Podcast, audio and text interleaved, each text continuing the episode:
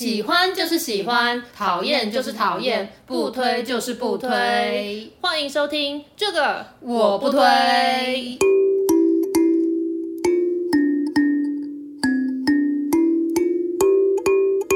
是什么？喜欢就是喜欢。太久没录，片头都忘。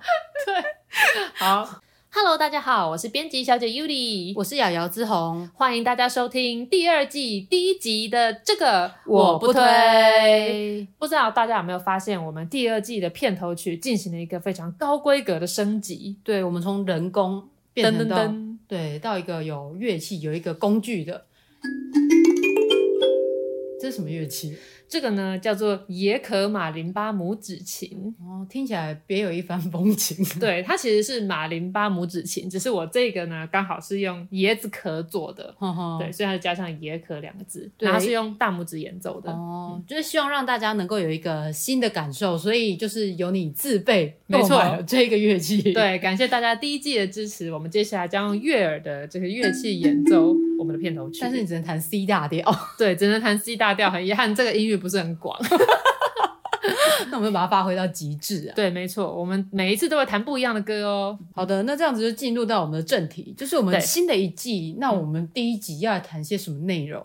因为现在就是新的一年刚开始嘛，嗯，所以有很多人就开始想要找工作，其中也包括一些新鲜人要找工作，像是我妹妹就是今年的新鲜人这样，哦，去年的新鲜人这样。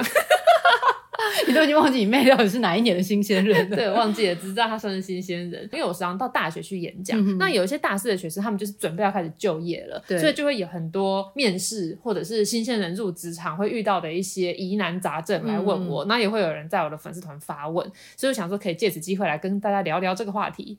对，而且像我们公司就是最近也都在面试新人，嗯，那所以就想说可以透过这一些经验跟大家分享，趁我们还算是年轻，年轻，对对对对，就是以一个比较像是前辈以及就是我们现在的一个所见所闻，想说可以跟大家一起讨论分享一下这样。对，没错，因为我们还没有到就是长辈或是那种职场老屁股的程度，应该应该不是吧？应应该不是吧。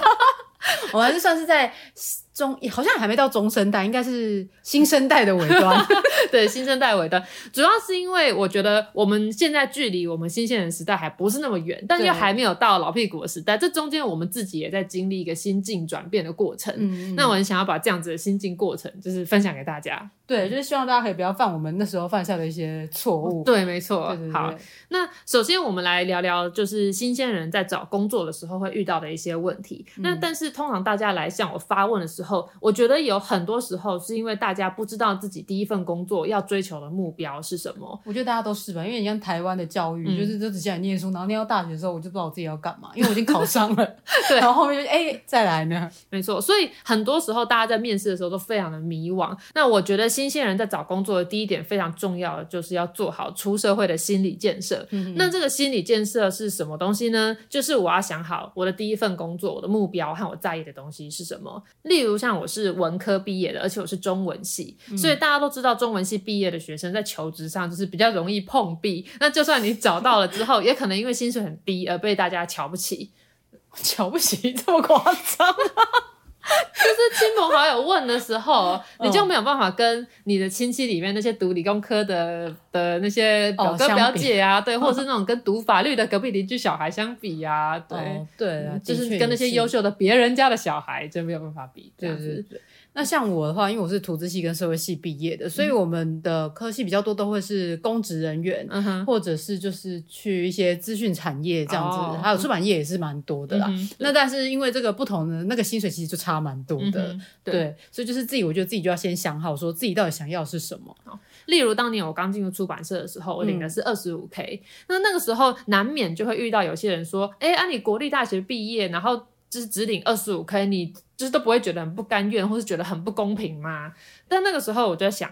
因为我是选择了一个我想要进去的产业，也就是出版业嘛。那我觉得第一件事情很重要，就是你一定要认清那个产业的现实是什么。嗯。因为像我知道出版业的起薪就很低，但是我很想进这个产业试试看，所以我就是决定我要来尝试。那我第一年的目标是我要来测试我在这个产业能不能走得久远。对，我是要来学怎么做的，而不是要来赚钱的。那当然前提是说说，如果你觉得你的第一份工作，你的目标就是想要赚钱，可能就会跟我们走完全不同的路线了。你可能就是一开始就是选择呃起薪比较高，或是本来就比较赚钱的产业去。嗯，例如说呃刚说读文科嘛，那如果你一开始想赚钱的话，你可能就得辅修个商啊，或者是你就去当业务这种可以去冲业绩这样子的，嗯，嗯对，这样子的嗯产业或学科。因为像我也是在大学的时候，因为刚好就是实习，然后就进到出版业，嗯、所以那时候就是对出版业感兴趣。那我也知道说这个起薪本来就比较低，嗯、所以就是在这个过程中呢，就是要不断的做自我呃心理的自我建设啊。因为你就会看你的同学就是进入科技产业啊，或者资讯产业的，或者是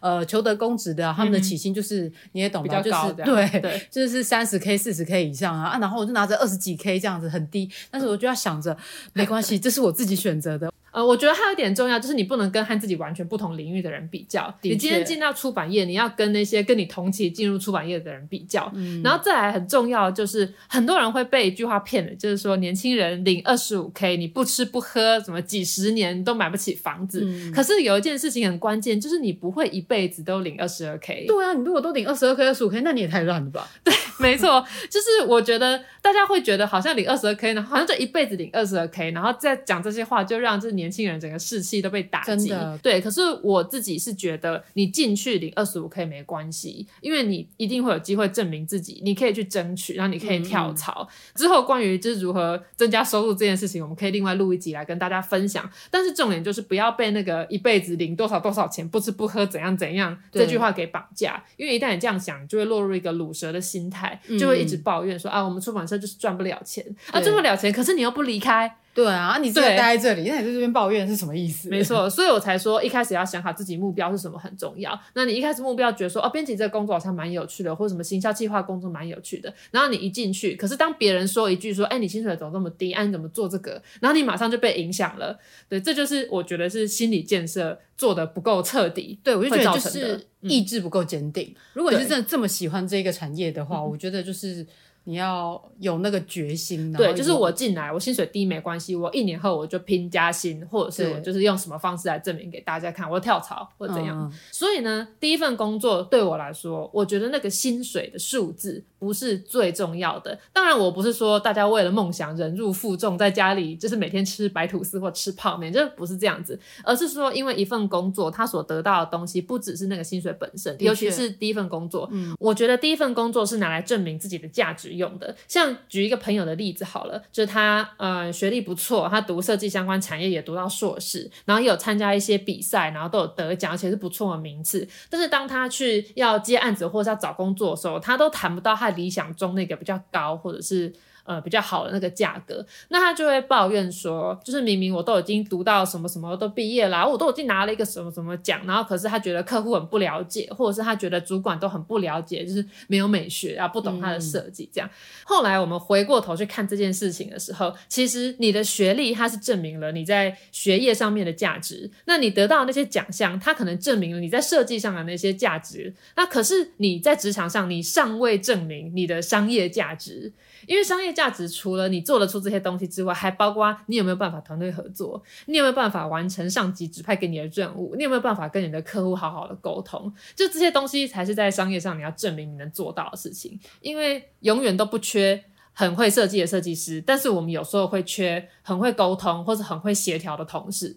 对，的确，我觉得在要进入职场开始之后，就是其实你的学历并不能够代表一切。对，就是你是什么很好的大学毕业又怎样？嗯、因为到最后你进入职场，大家看的是你的工作能力跟表现。因为能够进来的，就表示说他一定有一定的实力可以去做这件事情。对，他会录取你，就是因为他已经认可你初步的能力。对，嗯、所以就是当你进到这职场的时候，你不要再一直想想想着说什么哦，我是什么什么大学毕业的，我怎么可以做这种事情？什么什么这样子的一个感觉。嗯，那你做好这样子的心理建设的时候，你你再来准备。这个开始投递履历、找工作这件事情，嗯嗯。好，那我们刚才讲的就是说，在你求职前的一个心态上的一个建设。嗯，那当我们已经就是想好、确定好说我们想要投身什么产业之后，再来就是要准备我们的履历跟面试相关的了。嗯哼，那首先我觉得在一开始我们要投递履历之前，我们要有一个认知，就是你的履历不要那种广撒的。对对，就是你要克制化，针对你想要进去的产业或者是公司，然后克制化你的履历。没错，因为同一件事情，你针对不同间公司或是不同的产业，你会有一个不同的讲法嘛。嗯就我要同样是当编辑，我要进杂志社和我要进书籍的出版社，或者是同样是书籍的出版社，你要进童书的出版社，还是你要进那个文学书或者是科普书的出版社，那都很不一样。所以那种做一个履历然后广撒，其实。不是一个很好的做法，对，因为比如说说你想要做行销企划相关，那其实行销企划也有分很多种类别嘛，嗯、像是你是做活动类的，嗯、或者是一些什么网络上的一些行销，其实他们所需要具备的能力不一定是一样的，嗯，所以在履历上，我们觉得是需要经过克制化的。就像你在滑 Tinder 的时候，你也不会因为自己都没有对象，所以就全部都右滑嘛，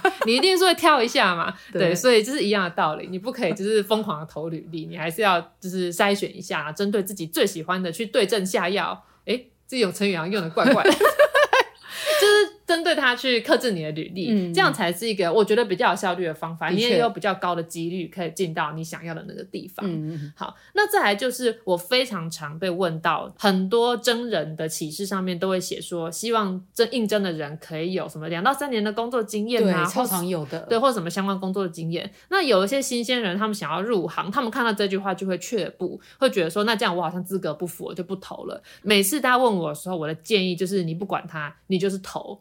对，当然你要先看一下那个职位到底是什么。如果他们是要应征一个主管职，然后需要一个五年以上的工作经历的话，那你就不要，因为那叫做越级打怪。可是很多时候，当开一开始我们设立这个要两到三年的工作经验，那只是一个我们期望。希望进来的人就是马上可以为我所用，对。但是你是新鲜人，不代表你不具备有天分与能力。所以我通常都会建议你，就是准备好你的作品，准备好你的履历，然后你就是去试试看。我那时候看到那个说要有相关经验的时候，我的确就是会放掉的人。嗯、对。然后就是直到进到职场这样这么多年之后，我们在收到相关的履历，其实我也不会因为他是刚毕业、嗯，然后就不想用他。我都是先看他的作品，或者是他的一些相关经验，再决定说我要不要找他来进到下一个阶段的面试。嗯。如果你不确定要不要投的话，我觉得听起来比较基层，例如像文字编辑，嗯，或者是基层的美术编辑这种的可以。但如果他要真的是主编，或者是那种主管那种，就可能不要。或者是如果他是要三年工作经验，你可以挑战看看，去丢那个履历。他如果看到真的觉得你没有工作经验不行的话，他顶多就是没有通知你去面试，他也不会少一块肉。但是你如果没有去投，那个几率就是零。你投了就有可能你有机会去证明自己。现在想想，我就有错过蛮多的，真的。你错过很多，所以才来跟我当同事。对，那再来呢？我觉得有一个很重要、很重要的点就是。嗯履历里面千万不要有错字，对，不是只有投出版社的履历才不要有错字哦，是投各行各业的履历都不要有错字。对，我一看到错字想说，天哪，你为什么不检查？你这份履历一定是你的呕心沥血之作，你不可能只是随便打打。那你打的过程中，你为什么不好好检查里面的一些细节？你把整个细节做好，我们收到就是我们看到履历就会觉得说，哦，就是这个才是一个比较完美的履历。嗯。那再来呢，就是如果要为自己的履历加分，我觉得千万不要从什么一零四 下面直接下载下来你的履历，然后载出。转成 PDF，然后就直接 递出去，因为你就看啊，又是那固定的模板，然后就蛮丑的。那在网络上其实有很多好看的，模板，对一些免费的素材，那也就是可以用那些模板来为自己的履历加分。嗯、当然，我不是说什么就是你的履历要到那种很花俏啊，嗯、整个很 fancy 这样子，而是就是看起来干净整洁，然后并且有条理，我可以知道说哦，你是擅长什么，以及你的工作经验有哪些，这样子为主。哎、嗯、呀、欸啊，我当年的履历全部都是用 Word 打的、欸，哦，你可能是硬实力吧。因为我还是有进行一些，就是美工美编一下这样子。哦天哪，真的，我没有听他讲，我都不知道。因为我一直都用 Word 在做我的履历。但其实我的确后来在开始面试人的时候，会发现有些人的履历做的非常的花俏。尤其是当他要应征的工作是比较像是那种社群小编，他可能会觉得自己需要用一些比较创意的方式来做自己的履历。可是有时候我觉得会有点过犹不及，就是看了会让我，例如说一眼我就是只看到很华丽的设计，然后看不到重点，或者是他用一个圆饼图来表达自己的各项软体的能力。那这样子，我就会发现你有些就是放的很小，那你等同直接在告诉我们说，哦，我这个能力比较不行。我知道他想要表达，他能够就是把他的数据做成一个图像化，但有时候要注意一下那个图像会不会反而凸显你的缺点。就他那个 Photoshop 可能就是占的就是很大一块，然后那 InDesign 就占一点点，那我就只会想说，哦，所以你 InDesign 很不会用，不会看到说，哦，你 Photoshop 很会用。而且我想说，你这个标准是怎么？怎么设定这个标准？你是跟谁比？你这个能力是建立在，比如说，他说哦，如果这个整个标准是十分，他有三分，那请问一下，你这三分是跟谁比的？我不知道你的能力到底是怎样，所以我觉得你要是一个是比较客观的一个状态，比如说你就写熟练或者是普通这样子，我就知道说哦，你大概是到什么样的程度。不然你每次都用那种数字跟那种什么呃长条图啊，或者是圆饼图这样，我不知道你真正的能力到底是什么。没错，或者是有些人他想要列出自己做过的事情，可是他只有列出那个事情本身，却没有去讲说他实际做了什么事情。哦、像我就有看过一份作品集，那那个作品集，因为他是要应征呃行销企划相关的工作，他就想要列出他过去曾经帮哪几本书做过行销。嗯，那可是他就是列出他以前在前一间公司上班的时候，他所经手过的书籍，只有列出书名而已。这样子的履历会有个很大的问题，就是我好，我知道你行销这本书，可是你完全没有让我知道你在行销这本书的时候，你做了什么特别的事情，对，或者是办什么活动，对，或者是你的成效如何，这都不知道，只知道你有经手过这本书。啊，你之前在前一间公司上班，你当然会一直经手书啊。对啊，所以这样洋洋洒洒列出来，其实下一个公司看的人，他完全不理解你，他根本不知道你做什么，而且面试他的这个人也不知道说，就是他。也不一定说都认识这些书，所以我觉得他就是要提出一些就是比较客观的数据。嗯、所以我觉得在履历上很重要，就是你都是要提出一些比较客观的一些资料给大家。嗯、比如说你让这本书什么增加卖了五百本，嗯、或者是怎样的一个数据跟一些内容。还有比如说你是用什么样的方式去做行销，可能把你的相关的图卡或者是一些文案什么列出来，然后让就是看你这个履历的人能够实际感受到说哦，你真的有这个能力做这件事情。嗯、对，啊如果你说，可是我完全没有任何。这类的相关经验，我要如何帮自己的履历加分呢？那我觉得那个重点就是，不管你前面做的事情有没有跟这个产业相关，嗯、你要有办法把这件事情学到的能力陈述出来。我的第一份工作的那个出版社面试的时候，我其实之前呢，我唯一跟出版相关的经验就是我担任校刊社的社长这样子，这应该很加分吧？应应该吧，我也不晓得。可能那时候我去讲的时候，我因为就还是担心说，哦，毕竟只是学生社团，而且其实我现在回过去看，我当时编的校刊，觉得那个问题非常多，就是 就是我觉得如果是当年的我，我可能会觉得做得很棒，但是我现在去看，我就觉得那个编辑的漏洞百出，然后整个企划什么都不是做得非常完美啊，这不是重点啊，重点就是当时我因为还想要表达说，我除了这个校刊社的这个经验之外，嗯、我同时还具备一些。就是同整啊，沟通与协调，甚至是领导能力。那那个时候，因为我跟我两个大学同学一起租屋，我们三个一起租屋。嗯，然后因为我我是就是我已经先满二十了，但是我另外那几位同学都还是十九，所以他们就没办法单独去做这个租屋的签约。所以当我们要找租房的时候，我就是那个负责去找、负责去跟房东谈、他负责去签约的那一个。那好像就变成了我是这件事情的负责人。对。所以后来那间房子呢，要申办网路啊，或者是什么哪边漏水啊，或者是有什么。什么问题的时候，就好像自然而然就都会找我去做这件事情。听起来完全就只是一个普通大学生活租屋的事情。嗯、但那时候，因为我在面试的时候，我就想说，好，我有什么事情可以讲出来帮我自己加分呢？然后最后我就讲了这件事情，就说哦，因为我就是大家比较信任我，就是做事情的能力，嗯、所以大家都会把这件事情交给我做，然后我做，然后大家都很放心啊。我就是负责就是收房租啊，就收大家的房租，再汇给房东啊，干嘛干嘛，就把我讲的是一个有领导力。给予人信任感，然后办事情很周全这样子的形象啊，从头到尾这其实都是一些小事，就是任何一个在大学要租屋的人都会经历过的事情。嗯，对，所以就是把你的任何听起来不相干的经验，却可以把它讲成你从中学习到很多。那像因为我是实习进入就是出版业的嘛，那因为那时候在实习的时候，其实也有丢相关的履历，嗯、就是也是需要给。老板看一下我们的相关经验，大学生嘛，根本没有办法有什么相关经验。嗯、我那时候上过一堂是儿童读物的课，然后就是跟出版社相关的。嗯、那我就是从，比如说，我就写了说，哦，我在这堂课上面学到一些什么相关的东西。嗯、那我就是想，因此有这个契机，想要进入出版社去实习这样子，嗯、然后进而可以转到正职。这样就是在实习的时候，因为我们还要写个实习日志什么之类的，要认真写。对对对对，我就有人很认真的记录了一下这样子。对，那后来我们两个开始要面试攻读生，我们那时候应该、嗯、我们第一次面试别人。对对 对，我们第一次面试就是面试我们的攻读生，嗯、然后当时来大家就收到很多履历嘛。那因为你要找攻读生，大家也都是大学生，所以其实也没什么相关经验。对那你可以看到有些人就写说，哦，我就是得文学奖，我们学校里有文学奖啊，然后放了自己的小说作品，然后什么什么东西。哦、对对对，其实很多是这样，例如说什么我我国文都是考什么全校前几啊，或者我我学测国文满级分这种的。那时候看了很多这些履历，就是我知道大家面面试出版社一定都会想要强调自己的语言能力。但那时候就是收到这些履历的时候，我内心就是会想说，嗯，你莫不是要面试作家，谁在乎你国文几级分可以得这种文学奖？对，所以其实大家一直强调自己的语文能力是，是我可以理解很直觉这样子想。但当时脱颖而出，让我们马上注意到的一份履历，是那份履历上面写的。他在全家便利商店跟麦当劳打 工过，我们就想说啊，这个人一定很刻苦耐劳，能吃苦。因为我知道有些人在写履历的时候会觉得，哦，我这些大学那种只是为了活下去或是赚零用钱的打工，对，或者我去端盘子啊，或者是我我在杂货店当店员这种事情，会觉得好像他不足以被写在履历上。但是就是这些事情让你显得跟别人不一样，因为你写出你曾经在这两个非常辛苦又很人来人往的地方工作，就是让我们觉得这个人一定具备有编辑。呃，适合的能力就是他可以同时应付非常多事情。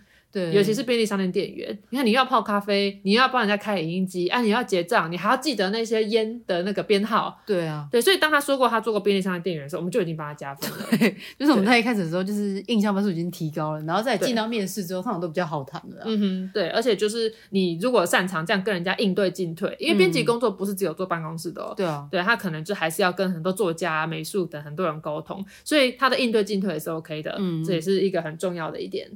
对，那那是我们那时候面试工读生的经验。那接下来就是到我们后来就是离职之后要换到新工作，那那时候因为我们还是很年轻嘛，所以就是也是算是。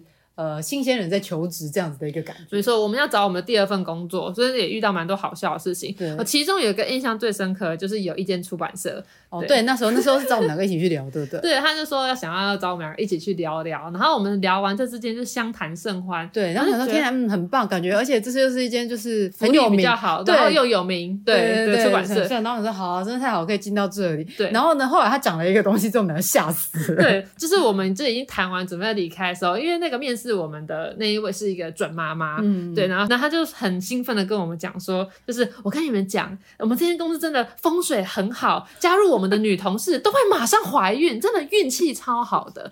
对，他真的这样跟我们讲。那可是你知道，那个时候我们是就是。你是我二十五，我是二十六岁，对，我们是如此年轻的职场女子，我们就还是一个算少女啊，可能少女太夸张了，对，我们都是未婚少女。对，我们想说，呃，我们那时候对单身少女，对，想说。我们就是想要做一个时代的新女性，我们怎么可能会想说这么快的就进入了婚姻，然后有小孩呢？当然是要在职场上闯出一番作为来啊！然后跟我们说会有好运气，吓死了。对，而且重点是在我那个时候，当我听到怀孕的时候，我想到的都是就是未婚怀孕，就是你不小心的。对，他说天哪，好可怕！就是我一听到这件事情，我马上我是充满着只是惊吓，而不是充满着向往。那时候其实我觉得他是一个很开心，就是跟我们分享，想说哎呀，来到这以后，我们就可以有这样子的一个。呃，对，好福气，运气，没错，因为那间公司它也是，就是它的制度啊什么，其实对待职职场妈妈还蛮友善的。嗯对啊，就是这对别人来说可能是好事，可是对我们两个来说可能不是件好事。这样子，对，就是我们会听到那种来这里工作你就会怀孕，我们真的就是吓到了。对，对，后来我们也没有去那间公司上班，当然这不是主要的原因啦，对，只是这是一个有趣的经验啦。后来我就去了我之后那间公司，就是杂志社上班嘛。哦、那因为我本来是童书产业嘛，然后跳到时尚产业，所以我也是有点紧张，就准备了很多，想说啊，如果我被问说你以前做童书，但是现在做时尚是为什么？对啊，有办法胜任这个工作吗？对对对，我就想好我的说辞啊，然后就。准备好说我的优势是什么啊？例如说什么哦，我的英语比较好，我可以做那外电翻译什么，就想了很多。Oh. 然后反正面试完之后，就除了总编面试我以外，就他主编也面试我这样。然后后来我拿到这份工作了，嗯、我当时呢以为我是靠我的实力还有美貌进入这间公司的。Oh. 然后后来我跟这同事们混熟之后，我就问主编说什么：“哎呀，你当时面试我的时候，你为什么会决定用我啊？” oh. 然后他就说：“哦，因为我看你觉得你应该跟我一样是支持台独的。” 所以他用政治倾向在面试人，台独加分。对，就是天哪！我以为我是用我的实力说服了大家，结果他只是用他我看起来好像是台独。那你是吗？这个我可以讲吗？不行吗？我是台独啊！对啊，我也是啊。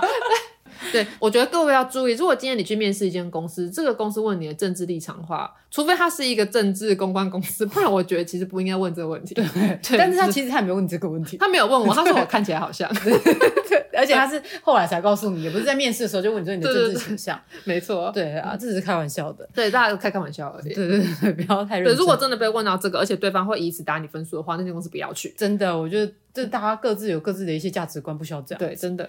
对对对。那像我那时候等于是想要从编辑转做像是专案管理的工作，嗯、可能也会有人就说，这两个你要怎么如何把编辑跟专案管理这个工作相扣合起来？嗯、所以那时候我在我的履历写的时候，我会写说我在编辑的时候做了哪些工作。嗯、那他帮助我说，可能是在未来哪一些。领域上是有可以有什么样的能力，嗯哼，这样去解决问题。比如说，我就说、嗯、哦，如果我需要跟作家沟通，那就表示说我帮我就具有那个就是沟通协调的能力。嗯、然后呢，因为像书，我们就必须要写新书资料卡嘛，嗯，所以就是我就会想办法找出书的卖点。那像在专案管理里面，你可能也要找帮客户写出一些就是呃比较适合的文案，嗯、或者是一些卖点的东西。这些都是我在编辑的时候学到的经验，嗯、所以就是变成需要把这些相关的经验转换到说，哎，你下一份工作可能可以应用得上、派得上用场的东西。还有再来就是你在面试的时候，通常到最后最后会遇到一个魔王级的问题，大家都不知道怎么回答，就是。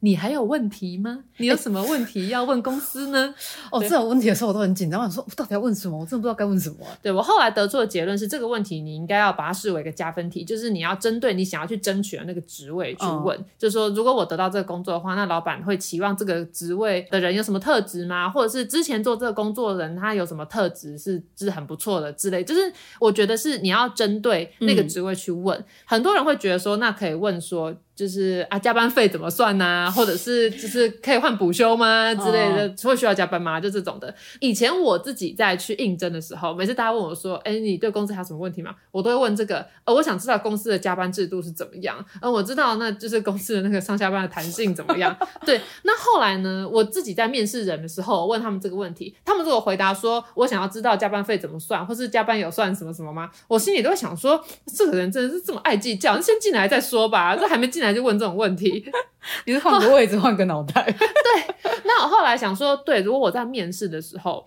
如果我就是一开始就一直在问人家说什么有没有加班费，的确会显得好像我很计较，多工作一两个小时我要拿到多少钱，并不是说我们不要在意这些劳基法的事情。对，的确这些是需要在意的。对，但是我觉得你可以先得到这个机会之后，你再去谈这个东西。就是你要先展现出你对这个工作的热情跟积极度，就是你真的很想要它，嗯，这样的状态，而不是去先去计较那些就是比较是行政事务相关的事情。这样对，没错，因为以前我会觉得说这个劳基法它很重要，劳动权益很重要，它当然很重要，可是你不用急着把它表现出来，因为它会去削弱你前面想要营造出的那个热忱的形象。对，他就可以，你可以等面试上之后，然后可能就是他们也会问你说，哎、嗯，那你有没有一些什么其他相关的问题？那你这时候再来提出来说，那想要了解一下就是公司的一些加班制度，就是你已经先拿到了，你再去做后面这一些，就感觉就比较合理啊。没错，而且到时候真的谈不拢，最后、就是、就不要去了，对，就没有去，那也没关系，因为就是道不同不相为谋嘛。嗯、对，所以真的不要一开始就问这些。对。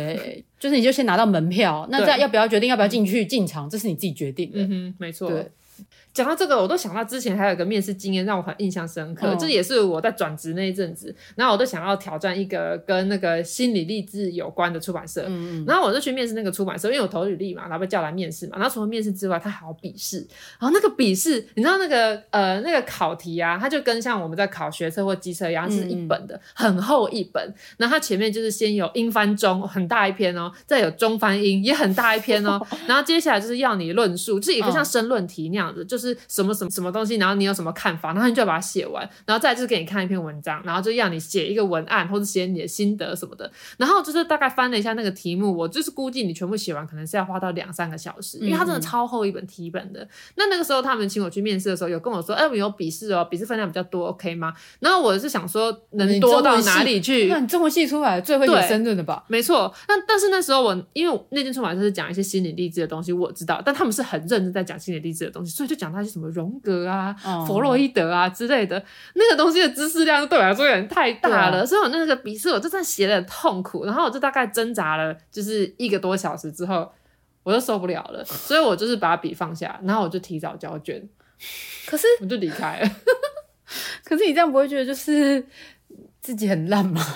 面试这样这么痛苦，然后就是自己的能力不好，不够可以做这件事情，很挫折。是还好，因为我那时候觉得。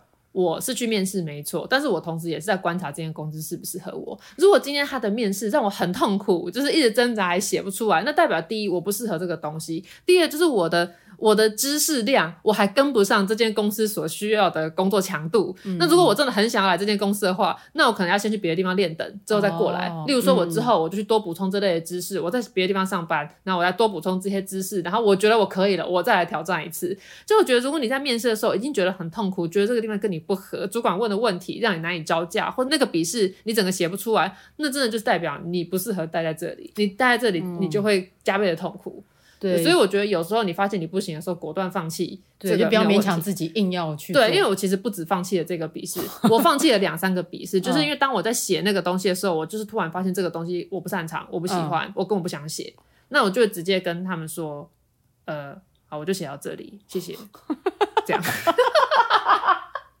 我不晓得当时有没有人被我冒犯到，可是那时候我就真的觉得说，既然我写这东西很痛苦，那代表我进来工作我只会更痛苦。对，所以我就是放弃的勇气。对啊，那我想要去的那几间公司，那我写那个笔试都很顺利，然后就觉得说哇，这个东西果然是我擅长的，然后就是洋洋洒洒写很多，那代表你就是适合这里啊。的确，对，所以我觉得大家也不用为了你笔试写不出来这件事情感到痛苦，因为有时候你就是不适合嘛。嗯，我就真的完全不知道荣格 和弗洛伊德是怎么一回事啊。对对，而且虽然我对那间公司很感兴趣，然后后来。就是绕了一圈，就是我现在当自由接案的工作者，我是还有跟这间公司配合到，就是还有合作一些书讯啊，或是文案之类的。Oh. 所以其实你喜欢这个品牌，你不见得一定要进去，嗯，跟他进去这间公司，对，你不一定透过别的方式这样。没错，你可以买他们书看嘛，oh. 或者是你就是未来有机会用别的方式合作嘛。所以其实也没有真的觉得那么遗憾，只是有一种就天哪，这笔试也太多了吧。而且我提早交卷的时候，其他人都还在写，而其他人都好像很笃定的这样子正比级数的写。那 我那时候想说，好，我的能力跟不上这些人，我要走了。对，就是这样。好，那我们这边再补充一下，就是当大家在面试的时候呢，嗯、我觉得一定要做好功课。嗯，就是你要了解这间公司到底在做些什么，可能可以先去网络上查一些相关它的资料，比如说它过去有一些什么出版品啊，或者是有一些什么代表作品这一类的。嗯、因为这样子的话，就是你才能了解说这间公司在。做哪些内容？那面试官在跟你讲话的时候，你才有办法可以去回答跟应对。比如说，我们也有可能问说，对我们公司什么作品比较印象深刻啊？嗯、这样对。而且你在回答的时候，不能只是回答说，例如如果被问说印象深刻，你就只有说哦某某书，那可是你却说不出为什么，因为其实通常重点是在后面那个为什么我喜欢，为什么我印象深刻，那才是在展现你这个人有什么想法，有什么观察力，或者是有什么创新的想法的时刻。就是如果你就只是说哦嗯那一本。然后就是据点，或者是说哦，那个专案我比较有印象，然后就据点，那叫做很难聊，就是会让人觉得说你是不是只是知道个皮毛就来了，嗯、你没有去思考过你能够在这里做什么。或者是你为什么适合这个地方？对，对，那因为其实像我们在面试的时候，如果他能够分享更多为什么的时候，其实我们就会更了解他这个人的一个想法。那他如果有自己的想法，那我们就会更喜欢，因为毕竟他是一个独立思考能力的人。对，没错。而且还有要注意的就是，如果有两间公司，它名字听起来很像的话，你要记得不要搞错。就你不要去天下杂志面试，然后你说出来最喜欢那本书，结果是天下文化出版的，对对，那就糗大了。对，没错。好。啊，那最后呢，就是可以说，如果有机会的话，你可以写一封信去谢谢面试你的主管。对，哎，不用写封信谢谢那个面试你的人资，因为人资他的工作本来就是一直不断在面试人，嗯、我觉得这还好。那今天如果那个面试你的主管，你有他的联系方式的话，你可以特别写一封信，然后就是谢谢他花时间面试你。然后如果你在面试中你有什么觉得你讲的不够清楚的，你可以在信件里再做补充，你就可以展现自己的想得到这份工作的企图心，对还有你的礼貌。嗯嗯，对对对，然后也让面试者对你留下比较深刻的印象。最后。啊，如果你是有得到 offer，但是你不想去的话，我觉得可能就是你还是必须要礼貌的回复，嗯、可能也是写个信告诉他说，哎，为什么你不来了？对对，就是我觉得还是要给面试你的人有一个交代啊。嗯，没错。对，说了这么多，我们的结论就是喜欢就是喜欢，讨厌就是讨厌，不推就是不推。不推喜欢的公司，你管他写要几年的工作经验，你想投就去投吧。啊，如果笔试你写的很痛苦，那就果断放弃吧，先去练等，再来挑战吧。嗯。这个不得不推。在第二季开始呢，我们都希望在每一集的最后呢，新增一个单元，就是一个选物的单元，嗯、推荐跟这一集相关内容的一些物品，嗯，然后来帮助大家可以在生活中过得越来越好。对，那第一集呢，我们当然就是要来老王卖瓜，自卖自夸一下，要介绍的就是我编辑小姐我个人的第二本著作，就是在二零二一年由野人文化所出版的这一本书，叫做。可可不可以 fire 老板？这本书是集结了我自己个人在职场上从新鲜人时代到现在一路走来我遇过的疑难杂症，还有这个人的心境转变，然后以及我做过的一些我犯过的一些错误。所以其实这个主旨呢，就是要告诉大家。不要跟我犯一样的错。那同时，这本书是以漫画加文章的形式，就是图文并茂的呈现，希望大家在经历职场这种非常沉重的打击的同时，能够看到这本书，然后会心一笑。对，就是这是一个蛮轻松的一本读，就是不会太困难，也不是说教的，因为就是比较像是经验分享。像我们在前面所聊到的一些面试相关的经验啊，嗯、还有一些呃比较有趣的经验，其实都在这本图文书里面都有。被画成漫画，并且还有一个文字版的，所以大家如果有兴趣的话呢，都可以上网络书店去找这本书，或者是去实体书店的话，就是请店员拿给你这样子。而且我可是冒着会被这些前东家，就是厂商们、客户们所追杀，就是被封杀的这个风险，说出了这些故事，或者是一些很坑的事情，把这本可不可以 fire 老板推荐给大家。这就是我们今天的节目，感谢大家收听，我们下集见，拜拜。下集预告：在我们建立了正确的心态，通过了艰困的面试，终于进入我们梦寐以求的公司，我们要如何在新职场生存下去呢？每周二下班时间大概六点左右，请打开你的 Podcast，准时收听。这个我不推。